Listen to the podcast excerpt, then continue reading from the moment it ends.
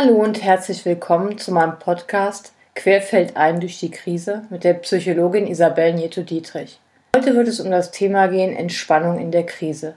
Gemeint ist damit, sich anzugucken, wie kann ich diese Symptome, die sich in einer Krise zeigen, ja, wie kann ich denen entgegentreten und was gibt es für Übungen vielleicht, die ich anwenden kann. Vor allen Dingen aber ist mir wichtig, dass Sie erkennen, was Sie für Symptome in der Krise eben haben und wie Sie damit umgehen können. Sie kennen das sicher. Wenn Sie etwas belastet oder Sie stark belastet sind aufgrund einer Problematik oder eben einer starken Krise, in der Sie sich befinden, ist sehr, sehr oft so, oder ich bekomme das eben mitgeteilt, dass die Menschen nicht mehr schlafen können. In der Regel ist es so, dass man entweder nicht einschlafen kann, das heißt, man sitzt, liegt nachts im Bett und grübelt, die Gedanken kreisen und immer wieder das gleiche Thema.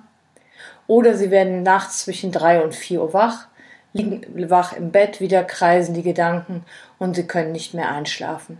Die Folge ist natürlich, dass sie am nächsten Morgen völlig erschöpft entweder auf der Arbeit sitzen oder eben ihren anderen Tätigkeiten nachgehen müssen und das nur begrenzt können. Das ist ein starkes Symptom, was sich in einer Krise eben zeigt, sind sehr, sehr häufig Schlafprobleme. Dazu muss man sagen, dass noch andere Symptome häufig hinzukommen.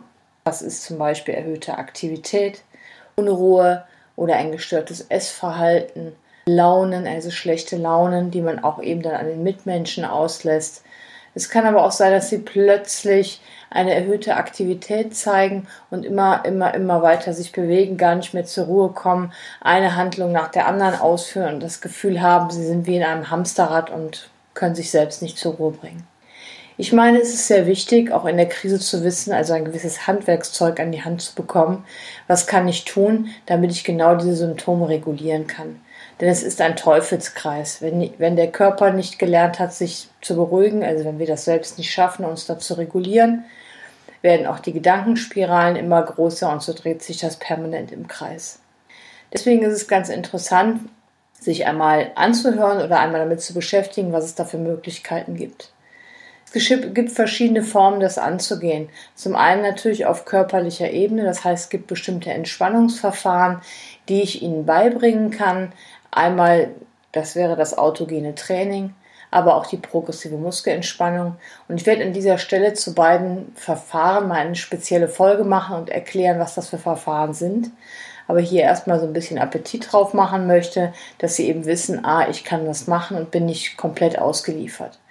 Es ist in der Regel so, wenn man diese Verfahren einmal gelernt hat, was natürlich ein paar Stunden in Anspruch nimmt, kann man die sehr, sehr praktisch zu Hause anwenden und überall, wo man quasi sich aufhält, hat man das Gefühl, die Kontrolle über die Situation wieder zurückzubekommen und eben ein Verfahren zu kennen, auf das man zurückgreifen kann.